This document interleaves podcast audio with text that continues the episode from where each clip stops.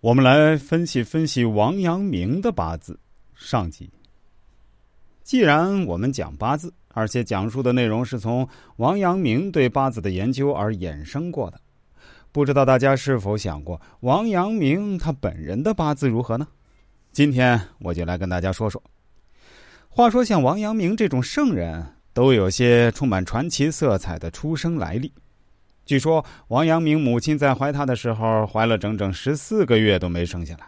当然，这只是个传说哈。这个显然不符合医学常识，这个呢，我们就姑且当做故事来听。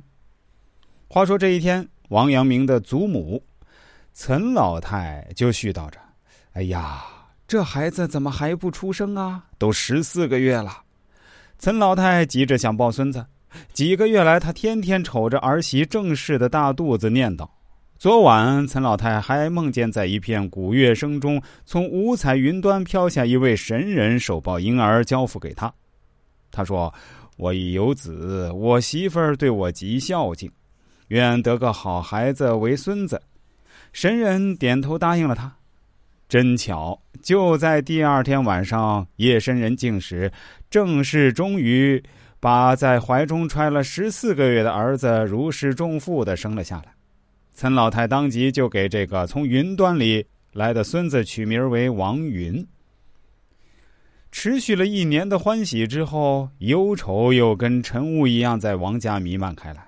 王云不会说话，医生看了都找不出症结，算命先生却一本正经的说：“此子他日官至极品，当立一等功名。”可是再过一两年后，孩子还是跟哑巴似的，只会打两声哇哇，不会叫一句妈妈或奶奶什么的，急死了王家一屋人。直到五岁那一年，不知从哪儿冒出一位艺人，在王云的小脑袋上抚摸了几下，说：“好个孩儿，可惜道破。”意思是名字是云，即是说的意思，说破了他出生的秘密。并将其名更为守仁。自此，这五岁的孩子才奇迹般的开口说话。谁知，就是这个发育迟缓的傻孩子，后来竟成了两肩正气、一代伟人的儒将王守仁。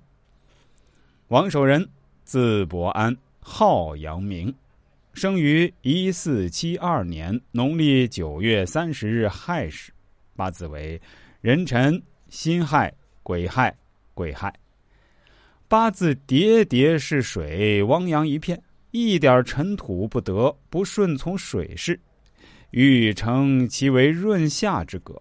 八字以尘土官星为病，能去此病，是为贵征。中年走木运，去尽尘土，定当富贵出众。加之此命有三害，可以暗中冲出一个无形的四火来。而四火中带有物官丙财，这叫飞天禄马，属于一种大贵的奇格。